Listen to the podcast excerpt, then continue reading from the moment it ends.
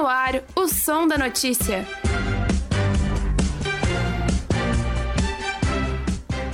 Recesso da Universidade Federal de Santa Catarina e os serviços que irão funcionar no período. Vitória da Chapa 4 no DCE e propostas para a nova gestão. Casos por Covid-19 estabilizam em Santa Catarina. UFSC oferece cursos em apoio à geração de empregos. Isso e muito mais no programa de hoje. Fique atento que já estamos começando. O Sindicato dos Professores das Universidades Federais de Santa Catarina, a PUFSC Sindical, se torna afiliado ao PROIFS Federação, uma organização de sindicatos que integra professores do Magistério Público Federal. A adesão ocorreu em votação eletrônica na última sexta-feira, 22 de julho. Ao todo, 824 filiados votaram, obtendo o quórum necessário para a deliberação de um quarto dos filiados. Para falar mais sobre, o presidente da PUFSC, Carlos Alberto Marques, está aqui conosco. Estamos aqui também com o repórter Cauê Alberghini para conversar com o entrevistado. Bom dia, Bebeto. Queria agradecer a sua participação aqui no programa e queria que o senhor começasse comentando sobre o que essa adesão ao PROIFS vai significar para a PUFSC e também quais vão ser as vantagens dessa afiliação. Bom dia, obrigado pela oportunidade, bom dia aos ouvintes. É, o que muda essencialmente é que agora nós nos integramos a, ao movimento nacional docente através de uma federação de sindicatos autônomos e isso politicamente reforça a mobilização nacional, integra os filiados da PUFSC é, nacionalmente e isso é bastante significativo porque desde 2009 a PUFSC era um sindicato de base mais estadual e, e agora ela se relaciona nacionalmente com a categoria. E como que essa altera... o que vai se alterar no funcionamento da PUFSC com essa integração? Basicamente nada, ela continua um sindicato autônomo, é, repito, né? E isto agora com a participação na federação, nós vamos contribuir financeiramente com a federação, estaremos na, no conselho deliberativo da federação e também na diretoria. E na semana passada o sindicato tinha passado por uma votação para adesão ao Sindicato Nacional, ANDES, e acabou sendo negada pelos, pelos eleitores. E por que, que, na sua opinião, essa, essa filiação foi rejeitada? Porque é, é, alteraria muito a natureza da própria PUSC, que deixaria de ser autônoma, passando a ser uma seção sindical do Andes, e, mas também principalmente por uma avaliação política, quero crer, dos filiados, que consideram que o modo como o Andes trata as questões da categoria e principalmente a estrutura do, do Andes não atende à perspectiva política de representação né, que a categoria almeja. Há questões outras que não ficam claras na votação, mas o fato é que a categoria não é, optou por dissolver a PUFSC para depois ela ser incorporada ao Antissindicato Nacional. Então, há culturas políticas há práticas sindicais diferentes entre o PROIS Federação e o ANDE Sindicato Nacional. E quais são os principais uh, planos de ações futuras para o sindicato? É, nós queremos levar à federação a ideia de renovação política, de ampliar a base do PROIFES Federação e, e fazer com que o, o PROIFES entenda a natureza que é um sindicato docente é, de professores universitários, né, que, que tem uma, uma característica muito particular, que é a própria funcionamento e o papel da, das universidades. Né? O sindicato de docentes é, não é um sindicato de fábrica, não é um sindicato empresarial, é um sindicato de uma instituição como a universidade, que faz pesquisa, ensino e extensão. E essa natureza requer práticas sindicais e pautas sindicais muito específicas. Nós temos aqui, para concluir, é, é, é, urgências enormes é, que são, em primeiro lugar, a preservação é, da instituição pública, garantia de seu pleno funcionamento, e também as condições de trabalho e salário dos professores. Obrigado, Carlos Alberto e Cauê Alberghini, pela participação no programa de hoje.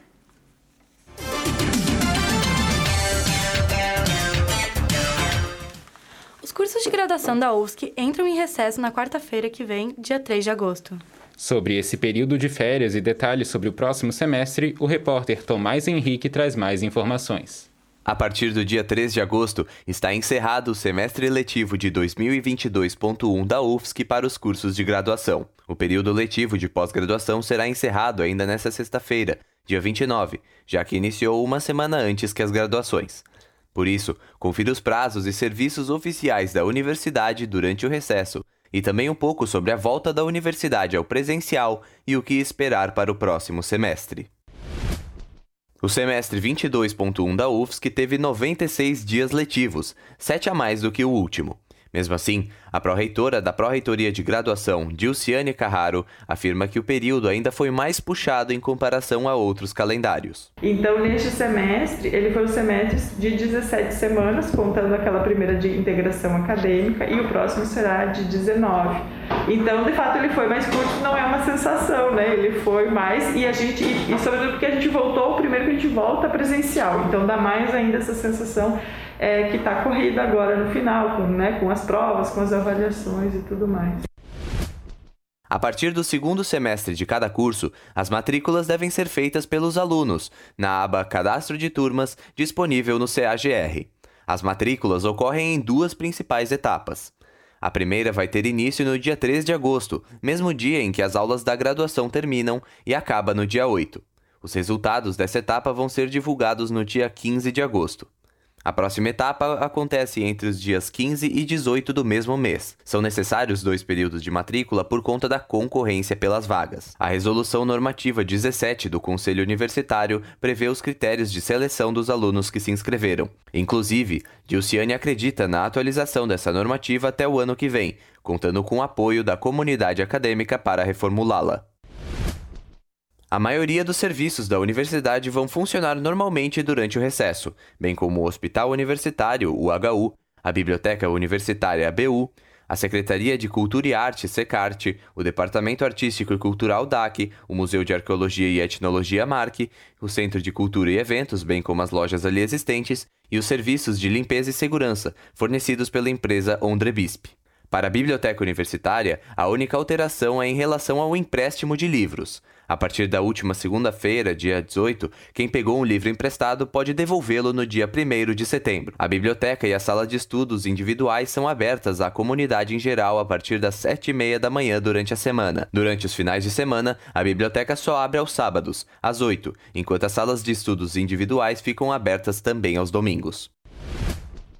E para o próximo semestre, a pró-reitora Dilciane acredita na recuperação dos alunos que estiveram em situação de ZZD 2020 durante a pandemia. Tem algumas questões muito importantes para a graduação, que é é, os índices de evasão escolar e também a retomada dos estudantes que estavam em ZZD 2020, né? É, que foi é, que era uma situação de matrícula é, que foi desenvolvida dentro, durante a pandemia para os estudantes que não conseguiam acessar é, ou por falta de equipamentos, ou mesmo por né, questões socioeconômicas, as aulas.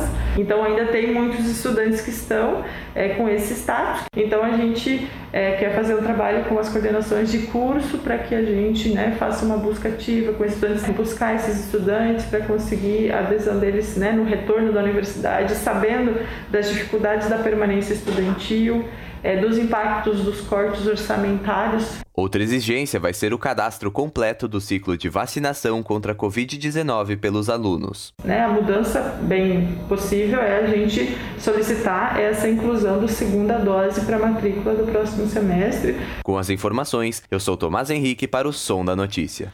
Mesmo com a graduação fazendo uma pausa, a UFSC vai se manter ativa. Os serviços administrativos continuam funcionando na universidade, assim como o restaurante universitário. Para ficar sabendo mais sobre esses serviços e se matricular no próximo semestre, acesse o site oficial da UFSC e fique de olho nos editais. E lembre-se, para efetizar a matrícula, faça o cadastro do ciclo vacinal contra a Covid-19 no site pessoa.sistemas.ufsc.br/vacina. Repetindo, pessoa.sistemas.ufsc.br barra vacina.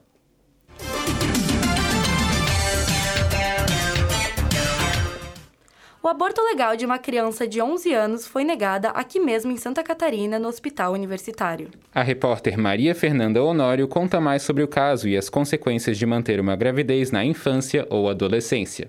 O caso da menina de 11 anos grávida por conta de estupro foi ao ar em 20 de junho. O acontecimento foi levado à justiça após a mãe da garota levar ao HU da Universidade Federal de Santa Catarina.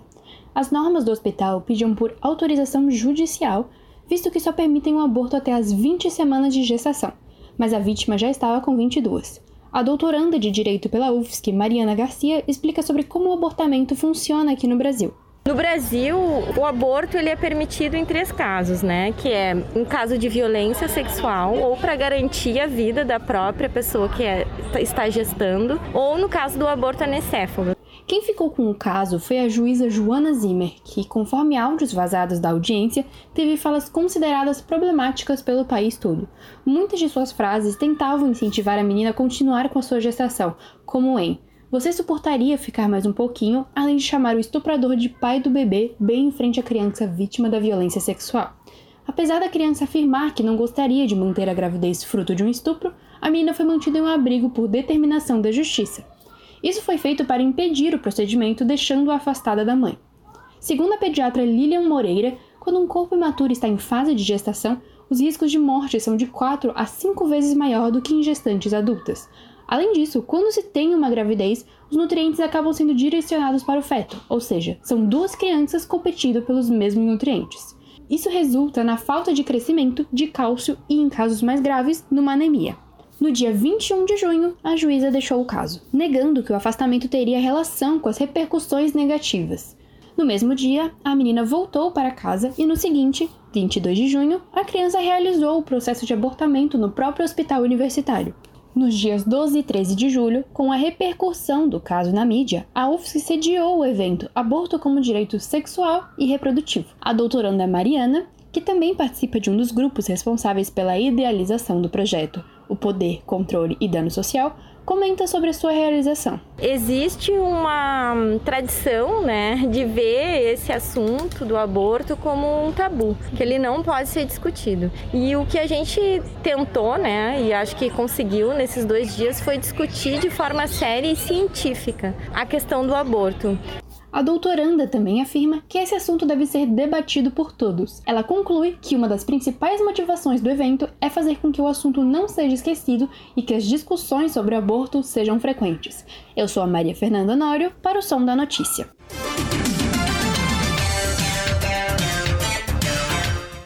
Os números de casos e mortes por Covid-19 se mantêm estáveis em Santa Catarina nas últimas semanas. A taxa de vacinação tem se mostrado baixa em vários dos municípios do estado. A repórter Júlia Matos traz mais informações sobre a situação. Os casos e óbitos por Covid-19 vêm se estabilizando em Santa Catarina após um período de aumento significativo. Os números, porém, permanecem elevados. Atualmente, são mais de 1.831.006 casos confirmados e 22.185 óbitos, de acordo com o boletim epidemiológico da Secretaria de Estado de Saúde. No mês passado, junho, a média de mortes por semana era de 30 pessoas. Já na semana entre os dias 9 e 15 de julho, foram registrados 60 óbitos. Do dia 17 para cá, a média continua estável, com aumento de 0,5%. Esse número ainda é menor em relação à mesma época no ano passado, quando morriam cerca de 250 pessoas por semana. E não foram só os números que tiveram alteração. O médico João de Deus, do Hospital Universitário da UFSC, diz que os sintomas da doença mudaram.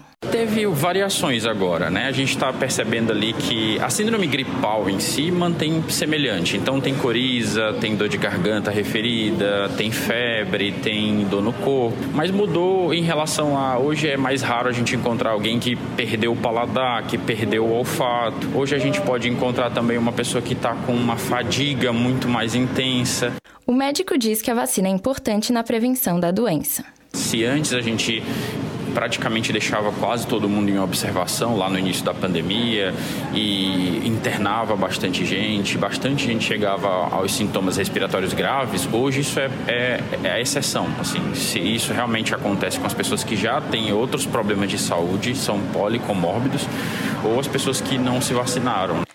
E sobre a cobertura vacinal, segundo a matriz de alerta epidemiológico, 170 municípios de Santa Catarina estão com a aplicação das doses de reforço abaixo de 60%. Com isso, o médico reforça que a estabilização do número de casos e óbitos é consequência da vacinação. A vacinação trouxe esse impacto bem positivo para a gente. Uh, se hoje a gente consegue manejar os recursos para atender cada um na sua demanda, é porque muito dessa demanda reduziu em termos de gravidade por conta da vacinação. A partir da última terça-feira, dia 19, foi liberada a vacinação em crianças de 3 a 5 anos pela Secretaria de Estado da Saúde. Para se vacinar em Floripa, basta ir ao centro de saúde mais próximo, com exceção de Sapé e da Costa da Lagoa. No centro, o ponto fixo de vacinação fica na SEAD UFSC, na rua Dom Joaquim. Eu sou Julia Matos para o Som da Notícia. Varíola do macaco é declarada emergência global pela Organização Mundial da Saúde, OMS. O Brasil já registrou quase 700 casos de doença. Em Santa Catarina, houve 5 casos. A primeira morte brasileira supostamente pela doença ocorreu no início de junho em Minas Gerais. Os sintomas são semelhantes aos da Covid: febre, dores de cabeça, dores musculares, exaustão e o principal sintoma é erupções na pele. A prevenção consiste no uso de máscara e higienização das mãos além do cuidado com feridas expostas.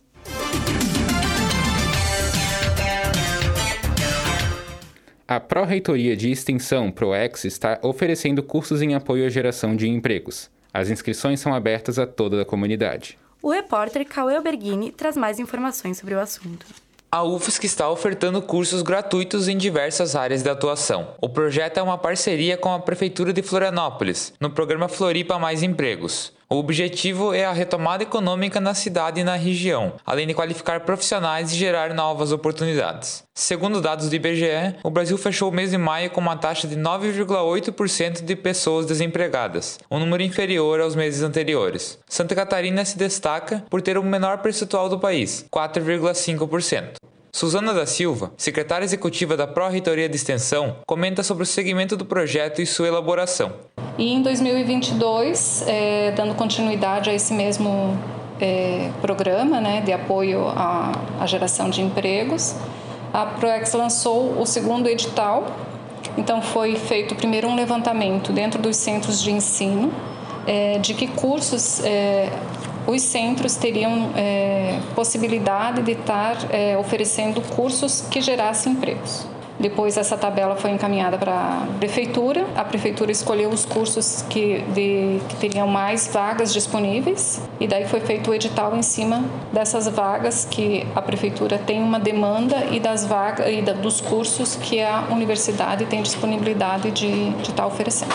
Seguindo as determinações do edital, as atividades serão de forma online em todos os cursos. Juliana Pina, coordenadora do curso de Capacitação para Cuidador de Crianças com Deficiência, comenta sobre os métodos que serão usados para ensino aos participantes. A gente vai ter atividades síncronas e assíncronas. É, essas atividades síncronas, então, a gente vai ter apresentação de conteúdo, discussão, vamos ter algumas pessoas convidadas também para conversar um pouco com, com as pessoas que com os participantes do curso e a gente vai ter os momentos assíncronos que são a realização de algumas atividades para fixação de conteúdo ou de leituras para subsidi subsidiar as discussões. Além disso, a gente vai ter também nós vamos desenvolver um material didático na forma de e-book né? e também a gente vai uh, elaborar vídeos de, demonstrando algumas técnicas, alguns procedimentos, né?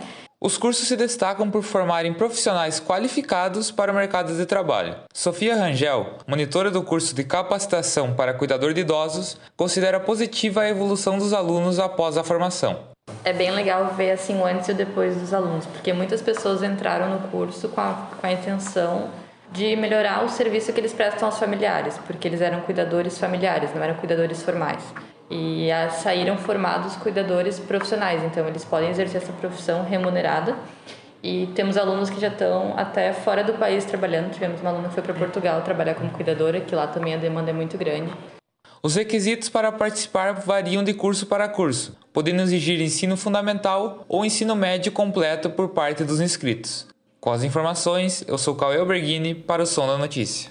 Lembrando, as inscrições podem ser feitas de maneira gratuita para todos os interessados. Os prazos variam em cada curso, mas fique ligado e não perca sua vaga. É só entrar no site inscrições.ufsc.br. Anota aí: inscrições.ufsc.br. A UFSC foi eleita a sexta melhor universidade da América Latina pela revista Times Higher Education, da Inglaterra. A instituição ficou em quarto lugar dentre as brasileiras. O ranking foi feito baseado em três indicadores divididos em cinco grupos: ensino, pesquisas acadêmicas, relevância das pesquisas para citações, panorama internacional e transferência de conhecimento. A pesquisa foi realizada em 13 países, contando com 197 faculdades. A Universidade Catarinense esteve na 11ª colocação no mesmo ranking feito ano passado. Ela ultrapassou instituições como as Universidades Federais do Rio Grande do Sul, de Minas Gerais e do Rio de Janeiro. Os critérios que mais evoluíram em comparação a 2021 foram nas áreas transferência de conhecimento e pesquisa acadêmica. A primeira do ranking foi a Pontifícia Universidade Católica do Chile, que mantém o posto desde 2019. Logo atrás estão a USP, a Unicamp, a Unifesp e uma faculdade mexicana de Monterrey.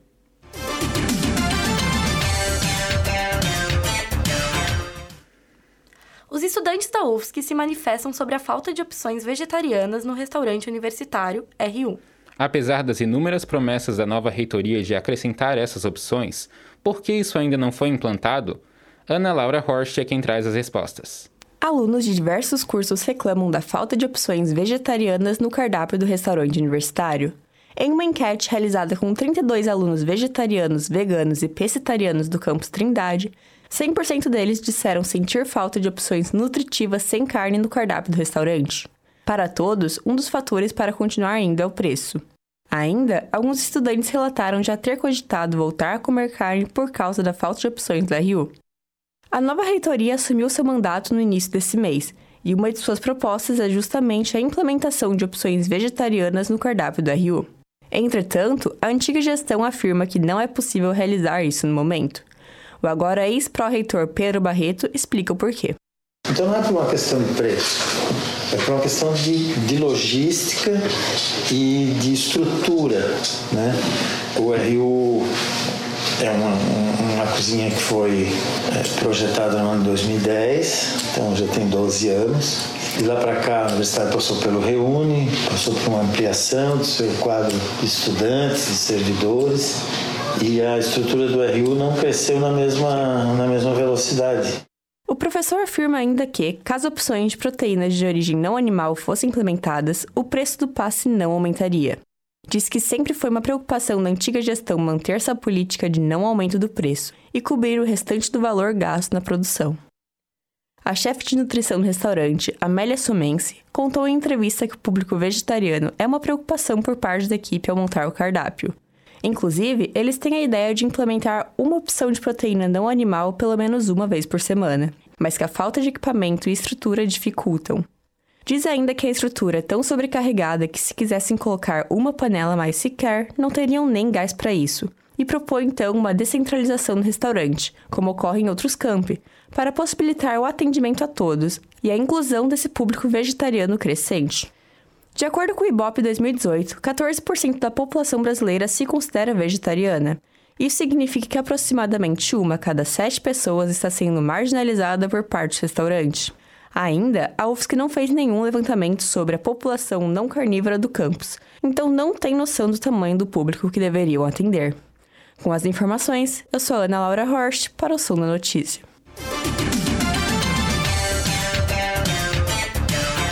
Com nova reitoria, outros planos ainda precisam ser elaborados para a administração da universidade. Mesmo com as dificuldades orçamentárias, a reitoria pretende manter alguns, alguns planos centrais para os próximos quatro anos. Entenda o que virá com a repórter Fernanda Lanzarin, que traz as informações. No dia 8 de julho, professor Irineu Manuel de Souza e a professora Joana Célia dos Passos tomaram posse nos cargos de reitor e vice-reitora da Universidade Federal de Santa Catarina. Irineu e Joana foram os mais votados na consulta informal à comunidade universitária, promovida pelas entidades representativas das categorias da UFSC e na sessão do Conselho Universitário. Agora, é importante entendermos quais as prioridades da nova gestão diante do cenário atual e do corte de verbas. Em entrevista para a Rádio.UFSC e para o jornal Cotidiano UFSC, Irineu explica quais são os planos da gestão após os cortes orçamentários. É, o corte de verba é em torno de 13 milhões, quase 13 milhões. É, no primeiro momento foi colocado que, né, que a universidade estaria fazendo o ajuste, que poderia ser possível, enfim, mas não é. Mas agora, inclusive, estudando com mais calma e verificando os dados, porque na administração anterior foi colocado. Naquele momento, talvez não tinham todas as informações ainda de todos os cortes, né? Talvez foi esse, com certeza foi essa a situação. Mas a situação hoje é exatamente assim: tem esse corte em torno de 13 milhões, e com esse corte a universidade vai até meados de novembro, não tem como chegar com o restaurante universitário, com as bolsas de permanência, enfim, até dezembro. O que nós temos um compromisso é de não cortar a questão das bolsas de permanência e nem o restaurante universitário. Remanejar de outros setores ou não ou, ou então realmente até não conseguir não pagar outras outros compromissos para manter o restaurante universitário aberto, que é a maneira de manter a universidade aberta, de manter as aulas, né?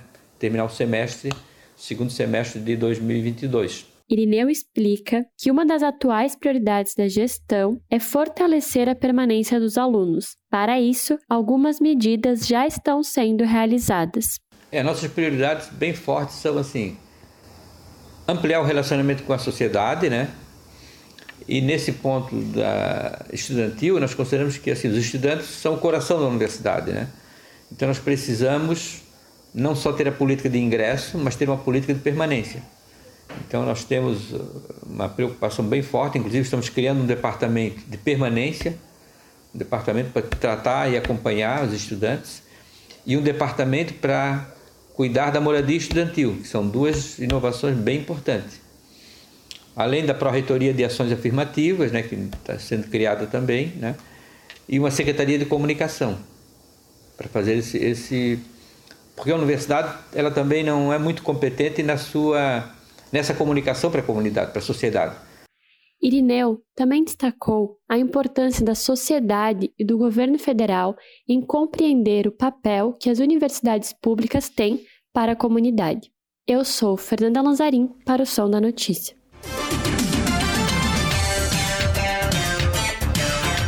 E você quer utilizar o auditório da reitoria para algum evento? Então corre, que ainda dá tempo. As reservas acabam amanhã, dia 26 de julho. A Secretaria de Cultura e Arte, SECART, lançou um edital para quem quiser usar o espaço entre os dias 8 de agosto e 16 de dezembro. Atenção, as reservas acabam amanhã, dia 26 de julho. Além disso, apenas servidores docentes e técnicos administrativos podem fazer a reserva. O edital é aberto a projetos dos ramos acadêmico, científico, cultural, artístico e educacional. Ele pode ser encontrado no site da SECART, assim como no site do auditório reserva espaços.sistemas.ufsc.br. Repetindo, reservas espacos, tudo junto, ponto sistema, ponto ufsc.br. Os resultados vão ser divulgados na próxima segunda-feira, dia 1 de agosto. Agora, o cardápio da semana do restaurante universitário. É importante ressaltar que os pratos podem sofrer alterações ao longo da semana. Todos os dias seremos arroz branco, arroz integral e feijão. Hoje, dia 25, é dia de iscas de frango ao molho de mostarda, vagem cozida, repolho roxo, cenoura ralada, molho de ervas e maçã. Amanhã, o cardápio planejado possui carne moída com milho e farofa simples para o almoço, e já na janta, almôndegas de carne bovina com macarrão integral ao alho e óleo. De complementos nas duas refeições, agrião, pepino e laranja. Dia 27, quarta-feira, vai ter almôndega de carne bovina, berinjela com cebola e pimentão, chicória, cenoura ralada e ainda banana. Na quinta, bisteca suína acebolada, rúcula, pepino e maçã. No almoço, complemento é lentilha refogada e na janta, abóbora cozida. Sexta-feira, dia 29, iscas de frango com linguiça, brócolis cozido, acelga, rabanete e banana. Para sábado, haverá bife acebolado, macarrão ao molho vermelho, cenoura ralada, alface e maçã. E, fechando a semana, no domingo, teremos carreteiro, cenoura, chuchu cozido, de salada brócolis cozido e de sobremesa laranja. Vale lembrar também que, apesar do recesso que está por vir, o restaurante universitário a princípio vai continuar funcionando com os mesmos horários. Para ter acesso ao cardápio do RU da Trindade e mais, basta entrar no site ru.ufsc.br/ru. Repetindo, ru.ufsc.br/ru.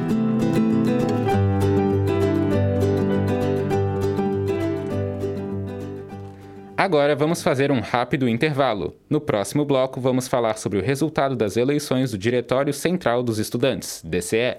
Sobre a segurança da faculdade. E ainda novidades sobre o vestibular da UFSC. Não saia daí, voltamos já. O som da notícia volta já.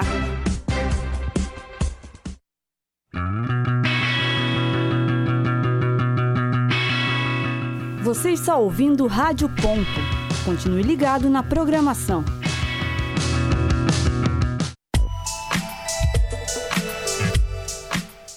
Rádio.UFSC. Confira nossa programação e os áudios no nosso site www.radio.ufsc.br.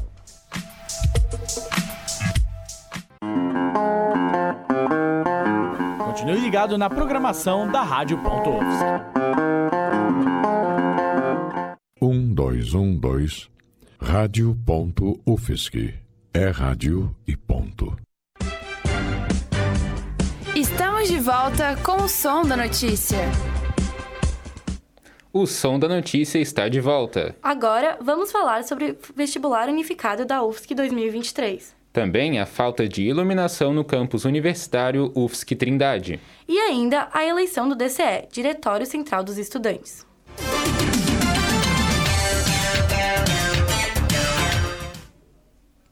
A Comissão Permanente do Vestibular UFSC, COPERV, irá anunciar o edital do Vestibular Unificado da UFSC 2023 no dia 5 de setembro de 2022. As inscrições para o vestibular 2023 vão ser de 12 de setembro até dia 13 de outubro de 2022. Você poderá solicitar a taxa de isenção da inscrição no período de 12 de setembro a 3 de outubro. As provas serão no dia, nos dias 10 e 11 de dezembro de 2022. As inscrições são online. Acompanhe o site da, da Coperv UFSC. Anote aí, coperv.ufsc.br. Repetindo, coperv.ufsc.br.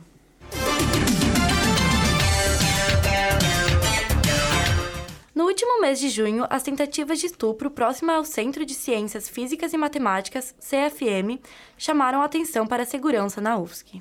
Áreas com pouca iluminação no campus da UFSC na Trindade despertam medo na comunidade acadêmica. A repórter Daniela Alves explica os detalhes sobre o acontecimento. No último mês, tentativas de estupro na saída do Centro de Ciências Físicas e Matemáticas chamaram a atenção para o fator segurança na UFSC. Pontos críticos, como a saída da carvoeira e a área de prédios abandonados do CFM, estão com pouca iluminação e geram insegurança na comunidade acadêmica. O diretor da Coordenadoria de Manutenção e Infraestrutura, CMPI, Fábio Matis Cardenuto, conta que uma das grandes dificuldades enfrentadas é o vandalismo, o que dificulta a troca constante de equipamentos que são depredados. Quando não é chute, pedrada, nos pontos de ônibus é muito comum chute. A gente tem vários, tem caixas ali de holofote amassado. Tem alguém que sobe e remove a fotocélula lá da central, que a gente já elevou ela, vocês vão ver, tem uma haste de, quase 2 metros, mas eles conseguem subir lá e tirar. E eles frouxam a fotocélula. E naturalmente a luz apaga. E aí apaga todo o setor. Pela necessidade de proteger os equipamentos, Fábio Martins Cadenuto explica que precisam manter as lâmpadas e refletores elevados. Por isso, as manutenções se tornam mais demoradas. Só que o que acontece quando tu bota um refletor alto? Na hora de fazer manutenção, é muito difícil. Os guris estão fazendo manutenção em cima do centro de eventos, vocês vão ver, os refletores do entorno. Cada vez que vai lá, ele passa uma manhã, às vezes, para trocar uma lâmpada. Além do problema com vandalismo, o diretor relata um grande número de furtos dos equipamentos de iluminação na UFSC. De acordo com ele, a segurança chega a levar os responsáveis pelos furtos para a polícia. Porém, eles são dispensados por ser um delito menor, o que gera um ciclo vicioso com os criminosos voltando a furtar está numa corrida contra o tempo. A gente bota cabo num dia, no dia seguinte os caras roubam o cabo. Segundo o diretor da CMPI, é uma questão complicada de se resolver, pois existem esses problemas de furto e destruição da iluminação, mas também há uma burocracia relacionada à compra de equipamentos. Por exemplo, a compra de material no serviço público ela é muito diferente da nossa casa. Né? Hoje tu pode dizer assim, tu tem dinheiro e tu, tu quer o fio. Mas não, peraí, eu tenho que fazer um processo, uma licitação, publicar, guardar tantos dias, publicar no diário oficial, blá, blá. então tem todo um, um rito e ele não pode ser pulado. A solução utilizada no momento é comprar e estocar os aparatos mais furtados para tentar agilizar as manutenções. Entretanto, para Fábio Martins, é uma resolução insuficiente. Daniele Alves para o Som da Notícia.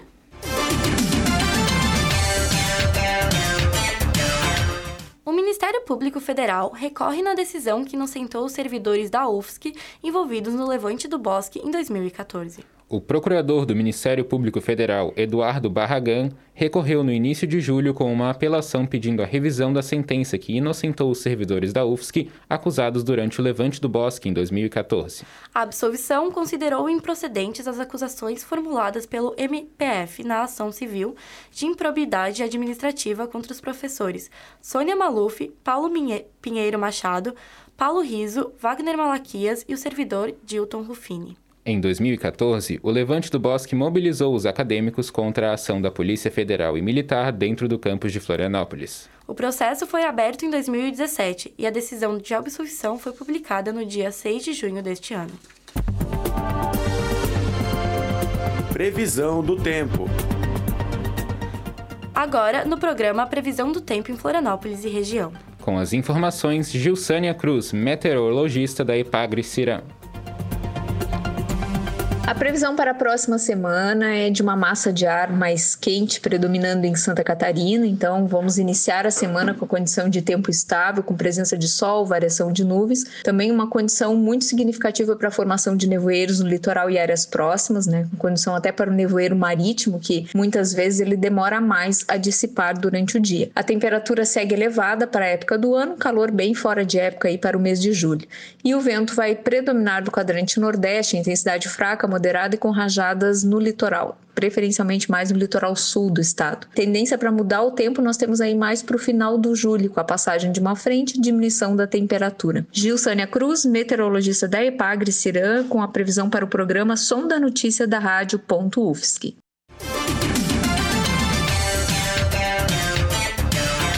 Nos dias 13 e 14 de julho foram realizadas as eleições para o Diretório Central de Estudantes, DCE e com a disputa de quatro chapas, houve um total de 3.910 votantes. A chapa eleita foi a chapa 4, Só a Luta Muda a Vida. Com 1.909 votos, ela foi escolhida para representar os estudantes. No programa de hoje, a repórter Sofia Leal vai entrevistar o representante estudante de Relações Internacionais da UFSC, Gabriel de Oliveira Teixeira. Bom dia, ouvintes, e bom dia, Gabriel. É, obrigada pela participação aqui no Som da Notícia de hoje. É, primeiramente, eu gostaria de apontar que as eleições para uma nova gestão do DCE vieram apenas no final do primeiro semestre letivo. É, que consequências você acha que esse período sem representação estudantil trouxe para a comunidade acadêmica aqui da UFSC? Oi, gente, bom dia. Primeiro, agradecer o espaço, o convite para a gente falar um pouco aqui sobre a eleição, sobre a vitória da Chapa 4. É, então, na verdade, o que aconteceu foi um alongamento da gestão do DCE, então rep as representações continuaram, sejam dentro do diretório, sejam representações de CUM, de conselhos. É, então, a gente conseguiu minimamente manter as representações estudantis, o que foi muito importante em alguns aspectos. Por exemplo, na, quando foi ser construído todo o planejamento, todo o programa para o ensino remoto emergencial, foi importante a participação do DCE, então manter minimamente ali uma gestão funcionando, manter minimamente uma estrutura estudantil funcionando ali para o movimento estudantil. É, Porém, com, toda, com todo o alongamento da gestão, num período de pandemia, é, a gente entende que houve um esvaziamento do movimento estudantil como um todo, assim. E esse prolongamento foi muito ruim nesse sentido. Da gente voltar depois de dois anos parados e encontrar um movimento estudantil que precisa ser reorganizado, que precisa ser reestruturado.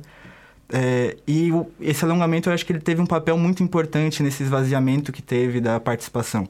Então, a gente teve dificuldade de oxigenar a, o movimento estudantil ao longo desses dois anos. Então, botar novas pessoas com novas ideias, novas caras, trazer novas perspectivas de soluções e às vezes sair de alguns vícios de, do movimento como um todo.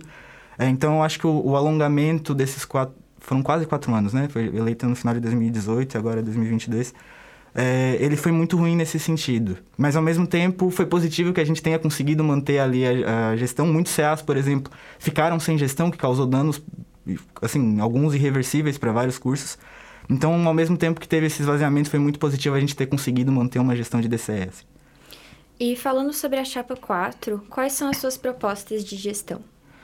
É, então, a gestão ela surge de um projeto de unidade, né? Então, é, eu, acho que a, a, primeira proposta e a, a, mais visível é o nosso projeto de universidade, projeto de movimento estudantil, que é um projeto construído em unidade desde as bases, assim. Então, se fosse botar dois eixos, seria a autonomia e a democracia universitária, entendendo que todas as discussões que a gente vai fazer, elas vão passar por um espaço de debate aberto, por um diálogo honesto com todas as bases, sempre em reuniões abertas, buscando entender quais as demandas reais dos, dos estudantes.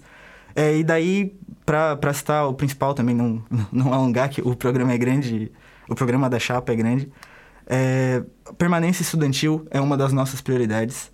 É, e daí, de novo, acho que a pandemia tem um papel central em, em como afetou a vida dos estudantes, né? Como está sendo difícil voltar para esse período presencial, fazer prova de novo, é, como afetou financeiramente muita gente, o emprego de muita gente, a saúde mental dos estudantes. É, então, esse cuidado com a permanência é muito importante. A gente entender que a universidade precisa, de fato, ter as pessoas ali, né? É, e com isso também fazer uma discussão, um diálogo sobre o acesso à universidade. Então, como a gente vai conseguir ampliar? Porque não, não é só as pessoas entrarem, né? Elas precisam se manter e precisam se manter com qualidade. Então, teve agora uma matéria anterior sobre o RU, a questão é, de ter opções vegetarianas e veganas, é, que entra também numa discussão de permanência, as pessoas precisam se alimentar bem. É, então, a proposta passa por... O central passa por conseguir fazer esse diálogo amplo para que a gente amplie os espaços de discussões dos estudantes, amplie os espaços de vivência dos estudantes na universidade. Então, pensar o nosso espaço físico, o Conviva, por exemplo, é uma coisa que o próprio DCE já tem uma capacidade maior de agir no curto prazo, a gente re, é, reestruturar o Conviva, reorganizar, reformar o que for necessário, transformar esse em um espaço de, de vivência dos estudantes, de atlética, CAs, que as pessoas consigam usar um espaço que é nosso, né? É, eu acho que vai mais ou menos nesse sentido, assim. E a chapa tem alguma previsão de quando ou de que maneira vão começar as implementações dessas propostas? É, então, a gente está com uma coordenação geral provisória. É, final de semestre, a gente se elegeu depois de um mês. Assim, a gente estava atolado de coisa para fazer. Uma galera que estava na campanha deixou muita coisa da faculdade atrasada. Então, a gente vai encerrar o semestre agora, nessa semana. E ali, pela metade de agosto, a gente pretende daí fazer a reunião de planejamento. É, todas as nossas reuniões de formação de chapa, elas foram construídas é, com debates aprofundados desde as bases. Então a gente já tem um programa muito robusto que dá uma sustentação de debate para a gente já. Então seria sentar mesmo e cuidar, é, resolver a questão operativa numa reunião de planejamento. E daí a gente pretende voltar já ao semestre tocando todas as propostas, tocando as atividades, as demandas que vão surgir também nesse meio termo, né? Nesse meio tempo. É, então seria mais ou menos essa ideia, assim, que em umas duas semanas a gente faça um planejamento, se organize internamente, externamente também. É, e daí o com o próximo semestre começando ali dia 25, a gente já esteja tocando os trabalhos, fazendo as discussões com os estudantes, enfim, resolvendo o que precisa resolver e ajudando a reorganizar, reestruturar o movimento estudantil. Finalizamos então a sessão de perguntas ao vivo. Obrigada, Gabriel, pela participação.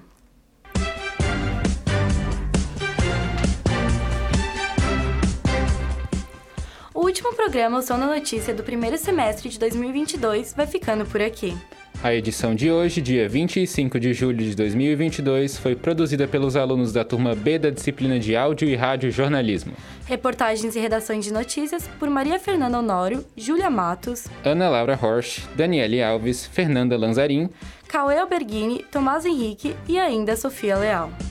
Edição de Camila Santos e Pedro Guerrazi. Locução de Clara Espessato e Marcelo Pedroso. Na coordenação técnica, Roque Bezerra. Estagiária docente doutoranda Rafaela Ferro, do PPG Jaurufsky. Monitoria de Luiz Pires. E orientação da professora Valciso Culoto. O Som da Notícia volta no próximo semestre de 2022. Contamos com sua audiência e colaboração. Muito obrigado por nos acompanhar durante esse primeiro semestre letivo. Fique ligado! Setembro voltamos com nova equipe e novas informações para atualizar você, querido ouvinte. Rádio.UFSC. É rádio, é jornalismo e ponto.